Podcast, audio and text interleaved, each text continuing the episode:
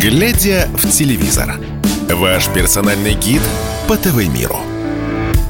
Друзья, всем добрый вечер. В эфире программа «Глядя в телевизор». Это значит, что радио «Комсомольская правда» неизбывно продолжает вас радовать. Не перестаю вас благодарить за то, что вы нас слушаете, вы нас комментируете. А, я все читаю, естественно. Благодарю вас очень сильно за вот этот отклик живой а, за то, что вы поздравляете меня, я поздравляю вас с тем, что мы с вами в топе 10 и даже не просто где-то там, а на второй строчке. Мне это очень приятно, и а, я рад, если наша дружная с вами компания будет только прирастать и прирастать. Мы сегодня будем с вами говорить э, о разных вещах, связанных с телевидением и, естественно, геополитикой, потому что от нее сейчас никуда не уйти. Как известно, если ты не занимаешься и не интересуешься политикой, она начинает эм, заниматься, интересоваться тобой. Поэтому от этого нам никуда не уйти, хоть я стараюсь обычно в это не углубляться, потому что для этого есть специализированные программы на нашем радио. И что будет идеология на эту тему,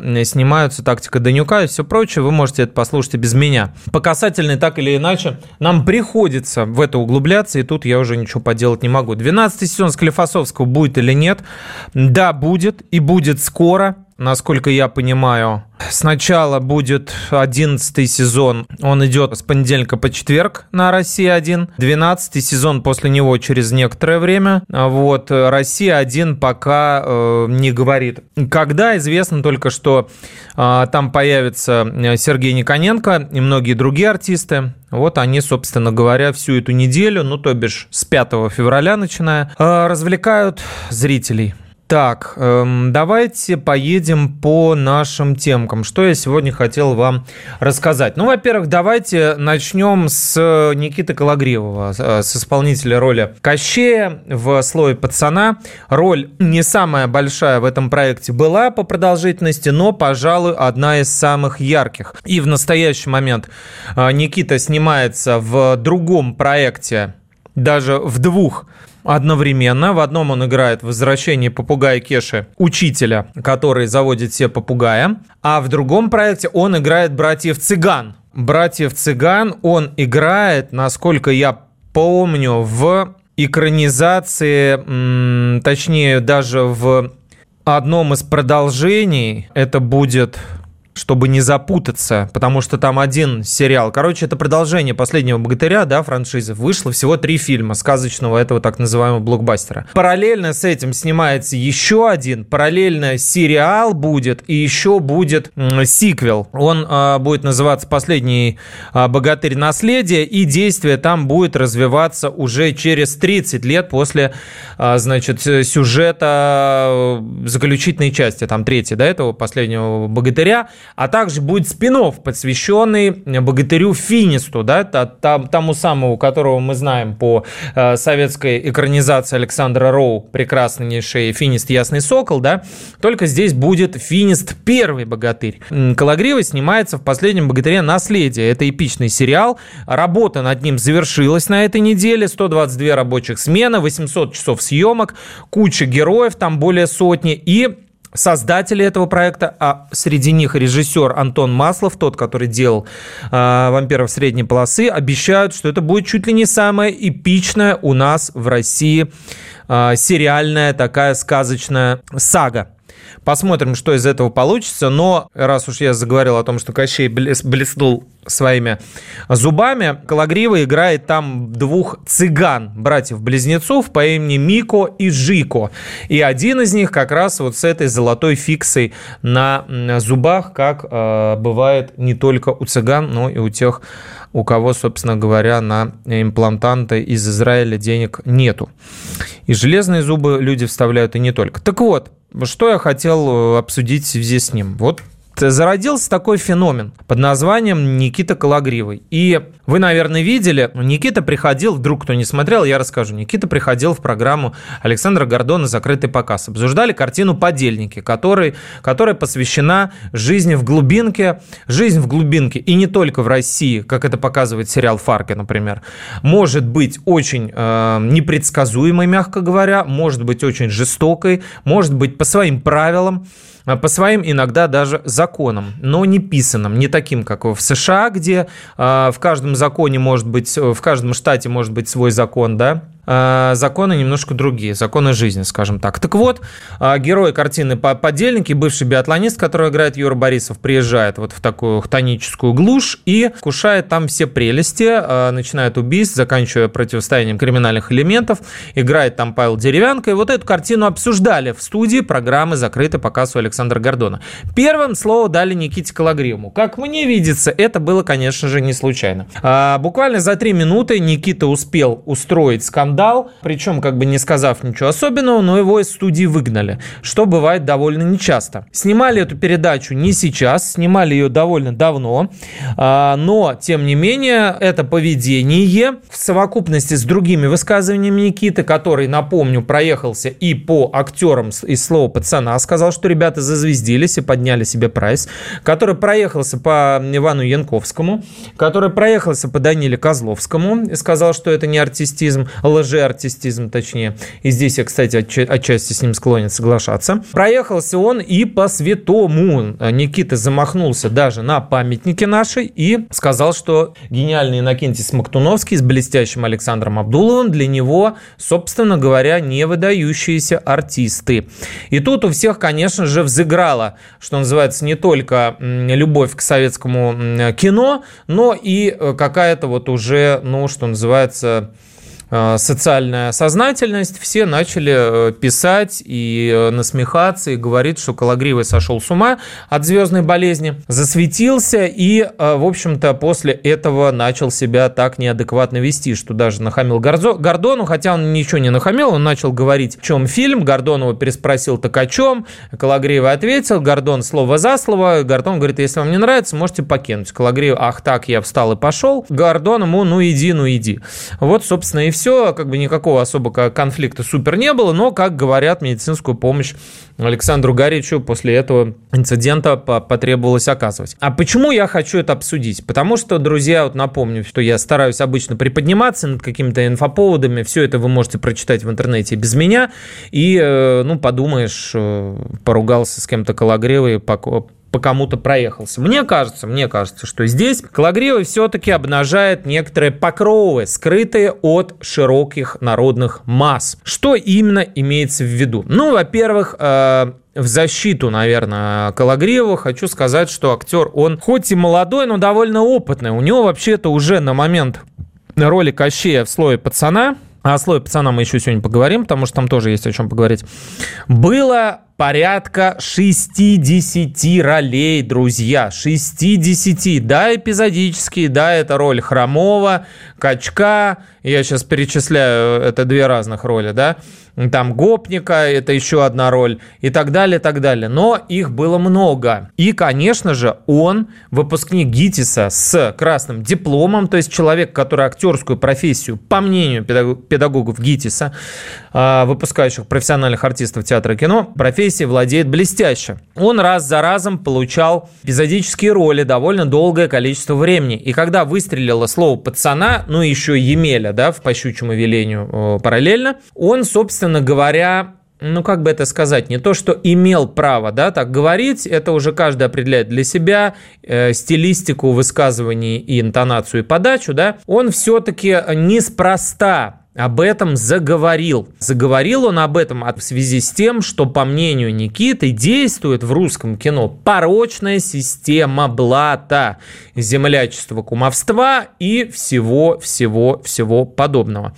Мы поговорим о том, так это или нет, и какие аргументы есть в пользу Калагреева и так сказать, против его точки зрения. После небольшой паузы в эфире программы «Глядя в телевизор» на радио «Комсомольская правда».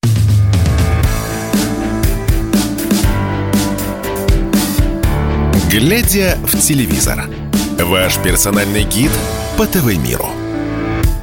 Глядя в телевизор на радио «Комсомольская правда» продолжается, это значит, мы обсуждаем наши сериалы и не только. Я сегодня говорю про манифест Никиты Калагриева, про его протест, который он продолжает выражать везде, где только у него появляется такая возможность. Почему?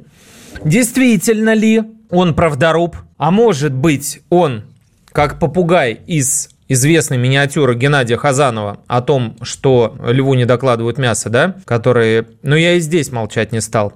Может быть, он наследует этого персонажа, наследует ему. А может быть, он просто хочет реванша. Или революции в российском кино. Мы говорим об этом сегодня в рамках программы «Глядя в телевизор» на радио «Комсомольская правда». Меня зовут Егор по-прежнему Арефьев, да. И я начал говорить о том, что у Никиты было много ролей, и он, в том числе в своих интервью, в том числе и нам, «Комсомольской правде», вы можете почитать у нас на сайте несколько интервью с этим артистом, говорил вот что. Существуют определенные фишки, определенная техника, которая помогает даже из довольно-таки блеклого артиста сделать звезду. Что имеется в виду? Конечно, ну, речь, наверное, не идет об абсолютном дереве, да, а, это не должен быть древень, вот, полный в актерском а, смысле.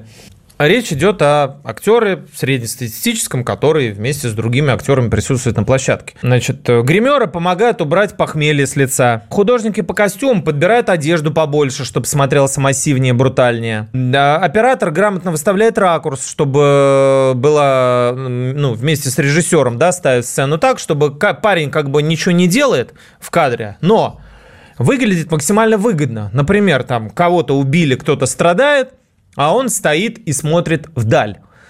Под красивую музыку, под красивое освещение, падающие лучи э, солнца. Трагически погибают в этот момент, отыгрывают хорошие актеры, а он просто стоит и грустит. И, конечно, нам, как зрителю, вот эта манипуляция э, позволяет его жалеть, прежде всего, да? И вот мы уже начинаем испытывать симпатию к человеку, который как бы тут никаких выдающихся способностей не показал. Повторюсь, речь, естественно, я не защищаю никого, я пытаюсь вникнуть в логику. Мне интересна природа мышления отдельно взятого артиста, а в данном случае, э, так как Калагриева, я думаю, мыслит не, не, не только он один. По крайней мере, Никита говорит так. Это не лично мой протест, я говорю от лица тысячи других талантливых ребят, которым не дают дороги, и это я видел сам. В своих интервью я всегда обобщаю и высвечиваю эту проблему, раскрашивая яркими красками, чтобы меня услышали. Делаю это специально и нарочито, ведь мы находимся в медиапространстве. И да, у меня накипело многое, что хочется высказать продюсерам, режиссерам и зрителям. Я хочу справедливости, черт подери. Я считаю, что на роли нужно назначать за возможность и желание сыграть сыграть. Есть ребята, которые готовы отдать все силы ради роли. А есть ребята, для которых это вяло текущий и обыденный процесс, потому что родители опять сделали им главную роль. Чьи родители э, могли сделать главную роль, кому в сериале «Слово пацана» говорить не буду. Сами посмотрите по фамилиям и решите. Вот. Э, но в данном случае мне кажется, что вот эта конфликтность нарочитая, во-первых, это очевидная гиперболизация. А, Никита разукрашивает, в жизни он не психопат, который бросается и гавкает на людей.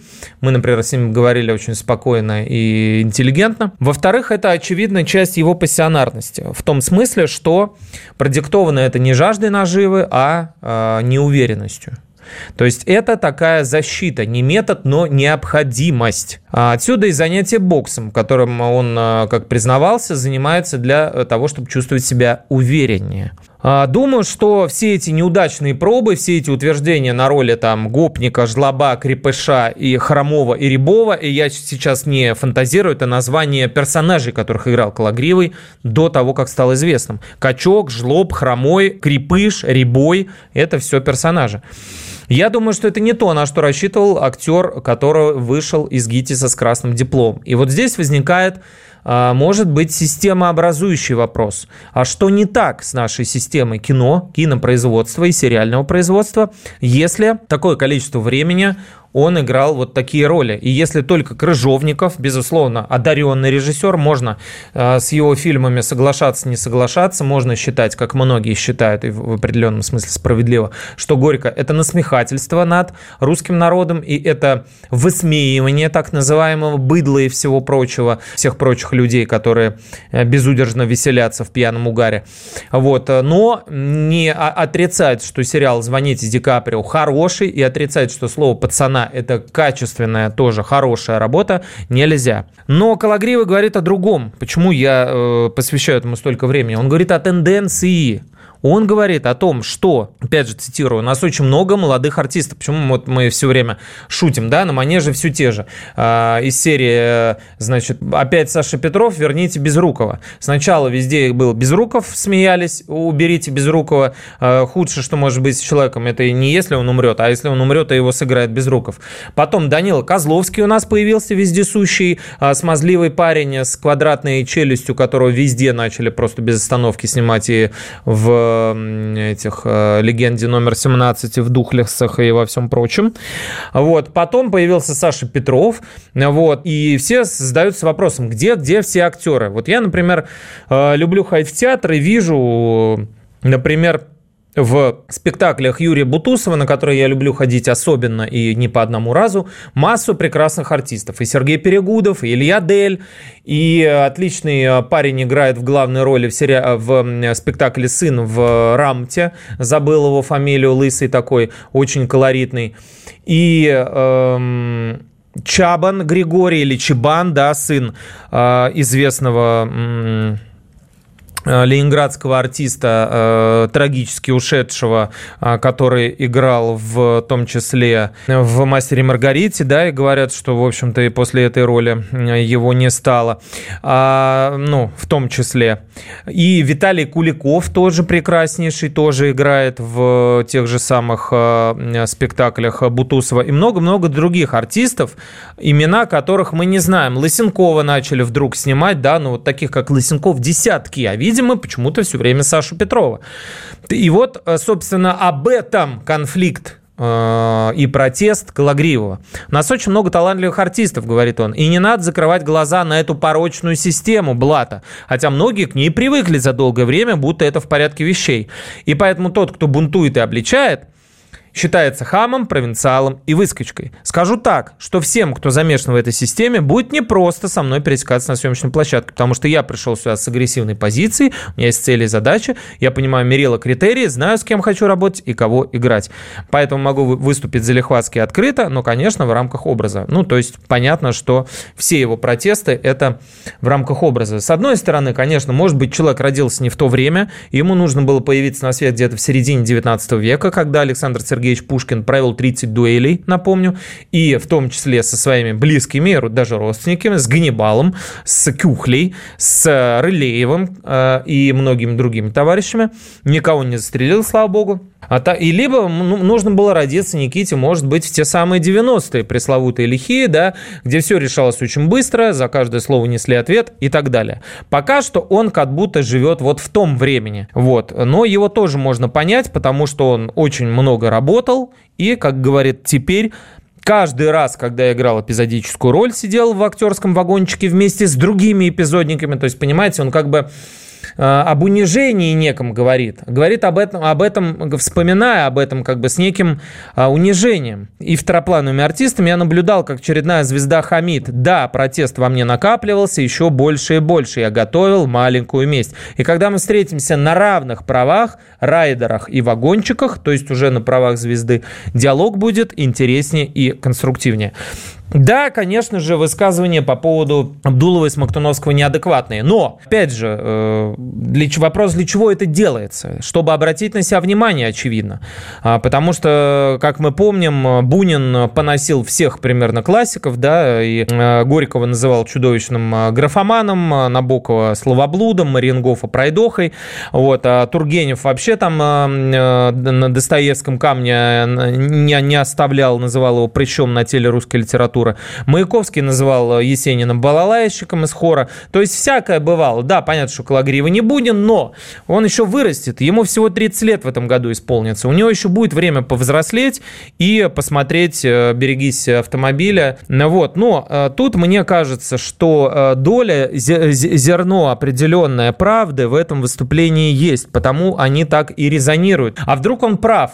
Вдруг он прав, что Российский шоу-бизнес и кино в целом это некое заскорузлое герметичное болото, такой между собойчик, а, определенный братвыста с тоталитарной системой, куда попасть со стороны сложно, где есть определенная система откатов и распилов, заносов, связей, блата, а, кумовства и землячества, подобострастного а, преклонения перед Голливудом и нелепым карго-культом в адрес всяких там Netflix. Да, я рассказывал, что если у нас сценарист хоть как-то соприкоснулся с Netflix, уже автоматом его а, прайс повышается в два раза, хотя он ничего, собственно говоря, сверхъестественного еще пока не сделал. И, возможно, поэтому у нас нет супер качественных, серьезных рывков в развитии. Когда я говорю качественные рывки, я имею в виду фильмы уровня «Брат» или фильм уровня «Окраина».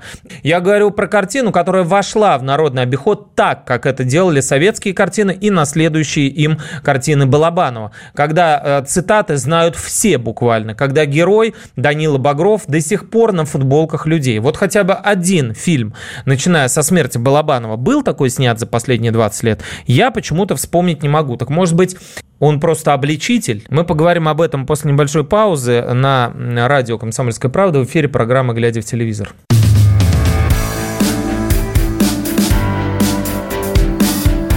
«Глядя в телевизор» – ваш персональный гид по ТВ-миру. Глядя в телевизор на радио «Комсомольская правда», мы говорим сегодня о, нашем, о нашей сериальной действительности, о, о работе системы кино через призму выступлений Баламута Калагриева. В общем, много я об этом сказал. Давайте поедем дальше. Случится революция или не случится, мы посмотрим со стороны как наблюдатели. Вот. Но мне кажется, что все-таки это все не случайно, и есть у этого определенная доля, а, собственно говоря, основы фактологической, а не просто истерики. А, так, давайте, раз про слово пацана э, заговорили, я вам расскажу о бюджете этого сериала и об о том, будет ли продолжение или не будет. Значит, раскрыл э, бюджет э, сериала один из создателей его а именно генеральный продюсер э, платформы Wing, на, которая производила и выкладывала э, эту сагу Антон Володькин, он сказал, что речь идет про сотни миллионов рублей на 8 серий. То есть, как минимум 200 миллионов, если речь идет о сотнях, 200 миллионов рублей потрачено на 8 серий, а то может быть и 300, и 500, и 800. Кто его знает. Но при этом он, отве- он отвечая на вопрос, как бы окупился сериал или нет, он сказал, что в первый месяц после выхода первой серии э, уже затраты их, ну, частично же они э, вместе со стартом снимали этот э, проект, Э, собственные затраты купили в первый месяц после выхода первой серии.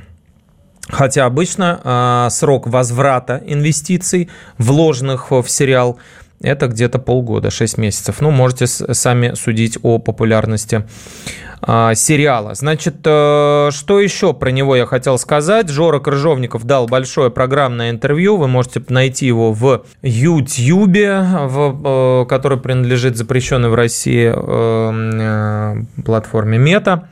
Вот, и там он, в общем-то, рассказал практически все, что известно о проекте влог этот называется «Что посмотреть?». Вы можете так набрать в Ютубе «Что посмотреть?» Жора Крыжовников.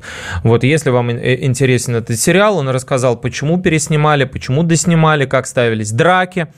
А мне а, почему не доснимали, например, Янковского, потому что он параллельно и уже фактически начал работу в «Преступлении и наказании» в сериале, для которого, для роли э, Раскольникова, для, которого нужно было отрастить бороду, а в роли Адидаса он был без бороды награды, поэтому ему не получилось его доснимать о том, а, как был переснят и почему финал, кто слил серии. Вот, но вот из того, что я, на, на чем бы я сакцентировал ваше внимание, это, во-первых, а, мне понравились откровения режиссера по поводу вообще способа создания сценария. То есть он говорит, он же преподает э, Крыжовников, в том числе в театральном институте, он говорит, ошибка многих сценаристов, они рассказывают о своем опыте придумывая героев. То есть, э, грубо говоря, что происходит со мной, покажет вот этот герой. А должно быть э, как бы наоборот. Вот есть герой, которого ты придумал, и ты с ним проживаешь какие-то вещи э, из собственного опыта. То есть, наделяя его э, какими-то, может быть, характеристиками, но не придумав вот с нуля, вот э, есть, э, вот, вот это происходило со мной, и я этому дам имя там Виталик, да, вот в сериале он Виталик. Нет, так работать не будет, объясняет э, Крыжовников. И здесь, в частности, персонаж Сергея Бурнова, отец эм, Вовы Адидаса, развивается согласно определенной коллизии, которую переживал и сам Крыжовников. Как оказалось, его троюродный брат убил человека. Брат режиссера сериала «Слово пацана» а, «Кровь на асфальте». Он убил человека, и в тот момент, естественно, Крыжовников подумал, а что было бы, чтобы мне как бы повел себя мой отец. Ведь это очень серьезная, даже не нравственная, а, пожалуй, человеческая э, и христианская коллизия. Э, может ли отец принять ребенка, который убил человека, чему он его, естественно, вряд ли учил, да? Может ли он простить это ему? Или он отрекается от своего ребенка, совершившего тяжелый, тяжкий грех – Отец Коржовникова сказал ему, что если бы ты так сделал, я бы от тебя отказался. Собственно говоря, примерно то же самое, не знаю, спойлер для вас, не спойлер, примерно то же самое происходит с героем Брунова. То есть он говорит в какой-то момент, я понял, а почему он так легко принимает то, что происходит с его сыном. И я решил, что он будет вести себя иначе. Э, Крыжовников рассказал о том, что многие э, фразы, многие речевые характеристики как раз вот эм, от отца. То есть он героя наделил этими фразами, фразочками какими-то, которые отражали и время, и личные качества человека и так далее. Что касается продолжения. Да, оно будет – сейчас вовсю отрицают это создатели э, слова пацана и говорят, что мы пока что там просто встретились, накидали каких-то там вариантов да, развития. Но очевидно, что э, у проекта будет второй, третий сезоны, и развиваться они будут в, уже в другие, но тоже э, судьбоносные для нашей страны и для наших людей времена. То есть если первый сезон посвящен 88-89 году, второй сезон будет посвящен 91 развалу э, Советского Союза. И 93-му, когда был бунт ГКЧП и все вытекающие из этого э, события. То есть 91 год Беловежские соглашения, второй сезон, третий, 93-й уже переход вот этих самых э, гопарей, обычных э, парней, которые дрались за асфальт, переход их э, в что называется, бизнес в эпоху первоначального накопления капитала. И там уже казанские захватывают часть Москвы и Петербурга. Там противостоят друг другу две крупные группировки, или даже уже идут синдикаты такие группировок, где э, Хайдар, то есть э, Хайдар Закиров, возглавлявший группировку «Жилка», противостоит Дракону, то есть Радику Юсупову, возглавлявший а, группировку севастопольских. Вот, поэтому сейчас а, на паузе Крыжовников, он говорит, что годик он отдохнет, может быть, займется каким-то другим проектом, то есть, возможно, сейчас промежуточное какое-то звено будет, и потом снова вернется к съемкам. Едем дальше. Еще я вам сегодня хотел рассказать трихпунктирно, но тем не менее рассказать о том, что а, годовщина случилась одного из эм, важнейших, я считаю, событий в российском телевидении – это церемония открытия а, Олимпиады в Сочи 2014 года. 10 лет назад она состоялась.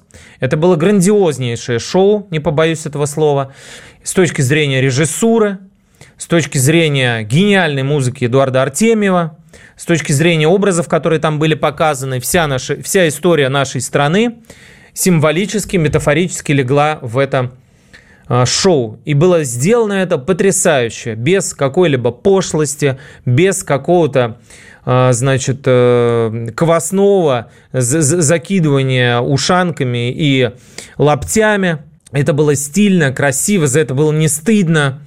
И московский Кремль, и история а, наших битв славная, советский период с чудеснейшим искусством авангарда и соцреализма и всего прочего.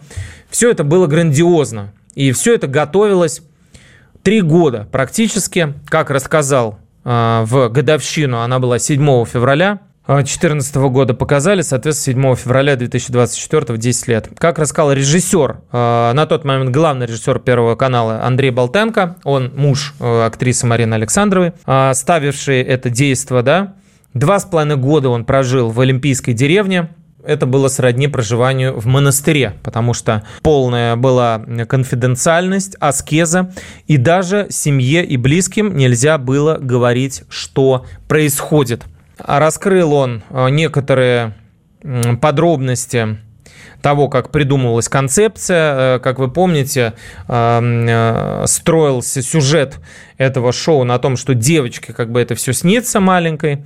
Вот. Поэтому как бы фабула сна, она предполагает некую условность, некую образность.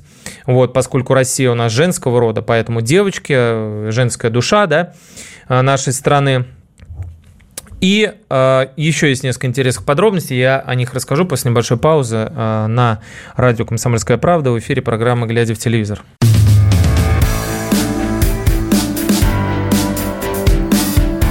«Глядя в телевизор» – ваш персональный гид по ТВ-миру. Глядя в телевизор на радио «Комсомольская правда», я рассказываю вам сегодня о том, как снималось одно из самых грандиознейших шоу нашего в истории нашего телевидения. А, церемония открытия Олимпиады. Кстати, режиссером закрытия уже был другой человек, но открытие делал именно Болтенко. Значит, э, готовились очень долго. Смотря на наличие денег, ну, как бы они не выручают, когда такие короткие сроки, и нужно, вы же помните, там ездили на протяжении долгого количества времени, во-первых, это все должно идти друг за другом, монотонно, отрепетировано. Здесь э, половецкие пляски, хороводы, здесь поехал, поехал подвесной Кремль, дальше поехали э, там картины русских авангардистов, здесь там Кандинский, здесь еще что-то. Это все должно быть просто поминутно, поскольку это прямой эфир, организовано, и все вот эти конструкции, конечно, все это очень и очень и очень дорого на бумаге или там в графике это сделать гораздо дешевле и проще, а вот так вот в живьем э, произвести, тем более в таких масштабах, в таких размерах, это очень-очень дорого, очень долго, от многого отказались. Вот, в эпизоде с Петром Первым а, он должен был появляться на огромном корабле, потом должны были появляться еще многие корабли с матросами. Ничего этого зритель не увидел, зато увидел не раскрывшееся кольцо. И там, собственно говоря, а, проблема была в том, что ирландские а, сотрудники, которые перевозили, кантовали, значит, вот эти раскрывающиеся конструкции, они повредили одно из колец, вот это вот пятое, а, оно, значит, было поврежденным, и уже, естественно, поэтому дало сбой, но э, Первому каналу хватило иронии это обыграть. Во-первых, я помню, что Эрнст э, идеально отмазался и сказал, что генеральный директор Первого канала э, Константин Львович сказал, что в буддизме есть такое понятие, для того, чтобы почувствовать, насколько ты все идеально сделал, нужно на идеально отшлифованном шаре оставлять заусенец такую заноску, иначе ты не поймешь, что все остальное идеально. И в этом смысле история с кольцом была э, классная, то есть настолько все было прекрасно, что вот, чтобы понять, насколько это было прекрасно, нужно увидеть некую неточность, некую загвоздочку, и не раскрывшееся пятое кольцо стало такой загвоздкой. И очень хорошо его обыграли в закрытии. В закрытии Олимпиады тоже оно как бы было не раскрытым. Очевидно, это фиаско, которое вот обратили в шутку. Короче говоря, очень долго это готовилось, очень долго, очень дорого, от многого отказывались, многое не успевали. Давайте веселое что-нибудь вам расскажу, например, как Гарика Харламова развели на 50 тысяч рублей. Ну, не знаю, друзья, как вы относитесь к эзотерике, но я вам рассказывал, как работает э, шоу э, «Битва экстрасенсов», где делают деньги на горе людей. То есть сначала выпытывают, узнают, там, что происходило с человеком, а потом частички, крупицы этой информации подсовывают так называемым магам и всем прочим товарищам, да, из темных миров, которые как будто бы э, сообщают родственнику о том, что они вот сейчас, понюхав репейник или приложив подорожник к колбу, увидели, как их там ребенок или муж или там еще кто-то разбился, выпрыгнув из окна, в какой одежде он был и так далее. Короче говоря, наживаться, да, вот это, ну, черное просто как, ну, стервятничество, наверное, так можно назвать. И поэтому странно, что кто-то ходит к этим людям на прием. Пошел и Гарик Харламов. Дело было э, в 2011 году, он страдал паническими атаками, то есть там вскакивал в холодном поту, ему хотелось там куда-то бежать, то есть, э, ну, кто знает, что такое панические атаки и как сложно с ними а, бороться, тот поймет. Вот, это довольно распространенное явление. Он рассказал, как он позвонил ведущему этого шоу э, Сафронову, иллюзионисту, э, попросил, значит, контакт победителя этого шоу. Имя его Гарри Харламов не называет. И э, дальше было вот что. Попытаюсь голосом э, Харламова этого рассказать. Позвонил Сафрону. Ну, он сразу спросил, ты что, типа, с ума сошел, что ли? Переводим, да, с матным. Ну, я хочу сходить, интересно же. Прихожу на прием, ну, говнобудка.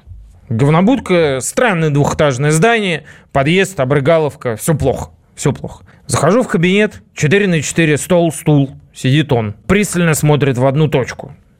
Лицо весит несколько тонн. Я ему говорю, поздравляю с победой. А он смотрит на меня и произносит одно слово. Проблема. Значит, э, рассказал Харламов о своей проблеме. Взяли с него за это 50 тысяч и сказали, что нужно слушать воду. Все. Это был рецепт от панических атак, нужно слушать воду. А, что самое интересное, Харламов пришел домой, ну 50 тысяч ты заплатил, надо действительно идти слушать воду.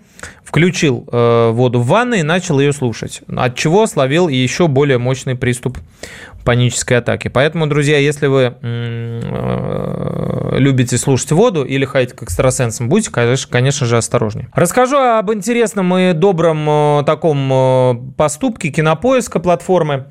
Вдруг это кому-то пригодится из вас, рассказать или, что называется, поделиться на платформе популярные фильмы и сериалы, их более 60, адаптировали для незрячих. То есть добавлены тифлокомментарии, вот, э, к, есть короткие описания персонажей, действий, обстановки, вот, которые помогают незрячим людям воссоздать а, вот эту вселенную, которую мы с вами имеем счастье видеть. И, может быть, иногда этого не ценим. А кто-то не видит. Представляете, смотреть сериалы только со звуком. Вот. Э, есть определенная аудиодорожка, которая зачитывается через программы экранного доступа. Паузы, которая описывает происходящее на экране. Таким образом, а, адаптировали Мосфильмовский, Мосфильмовскую классику, детские мультики, и оригинальные сериалы «Кинопоиска», иные «Кибердеревня» и многие другие. Я считаю, очень хороший поступок. Не пиар, а именно вот как бы сделали люди доброе дело. Ну и в заключение расскажу вам про классическую ситуацию с Евровидением. Сейчас весна уже на носу. Не грустите, друзья мои, уже совсем-совсем скоро она неизбывно придет.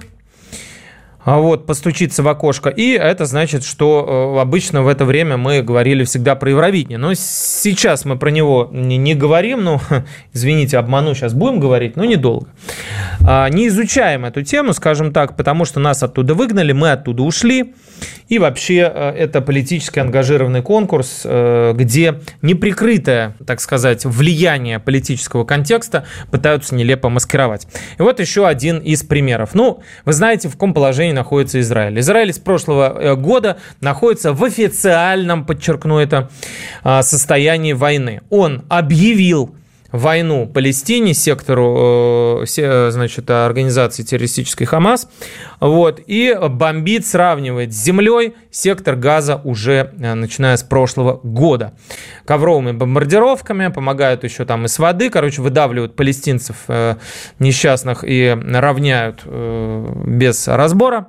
И, как вы думаете, Израиль допустили до Евровидения? Конечно же, да, друзья, конечно же, да. Это ведь не Россия, которую в 2017, еще за 5 лет до начала СВО, не пустили по факту э, на Евровидение, когда Юлия Самойлова, певица, которая в коляске была, была как вы помните, э, хотела представлять нашу страну, и ей просто закрыли въезд в Киев, где должно было быть Евровидение. Ну, это же никакая не политика. Евровидение вне политики. Поэтому нас туда и не пустили. Так же, как Евровидение было вне политики, когда выигрывала певица Джамала с песней 1944. Стопроцентным махровым политическим манифестом. Тоже это была не политика. И вот сейчас это тоже не политика, когда Израилю разрешили спеть. Пусть себе и споет, ради бога. Тем более там будет наш человек, девочка, а, финалистка шоу «Голос» пятого сезона, а, Эден Голан, которая выросла в России. Ее родители э, приехали в Россию из Израиля, когда ей было три года.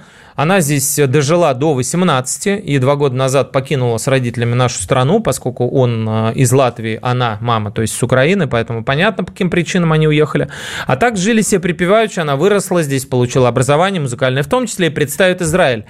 Э, в команде Пелагия она была, можете посмотреть на сайте Первого канала выступления. Казалось бы, ну, и бог бы с ним, но меня не перестают трясти от вот, это, от, от вот этого просто какого-то кондовейшего, совершенно примитивного лицемерия. Государству Израиль будет разрешено принять участие в шоу, поскольку государственная компания Кан, это израильский да, вещатель, выполнила все правила конкурса и сможет участвовать, как и последние 50 лет, пояснил глава Евро- Европейского вещательного союза, сокращенно ЕБУ, э, EBU. Так вот, в ЕБУ как раз э, считают, что это норм, так же, как не допускать нас до Евровидения. То ли дело Израиль. Подумаешь, ну, это другое, друзья. Поэтому у нас будет конкурс интервидения. Я о нем постараюсь узнать побольше и рассказать вам в следующей программе, глядя в телевизор, которая выйдет в эфир, пожалуй, через, через недельку, потому что мне немножко впервые за последний год а, нужно отдохнуть. Через, через недельку я к вам вернусь, и мы с вами обсудим не только Евровидение, но и другие интересные новости в эфире программы «Глядя в телевизор» на радио «Комсомольская правда». Всем пока, друзья, будьте счастливы, весна скоро.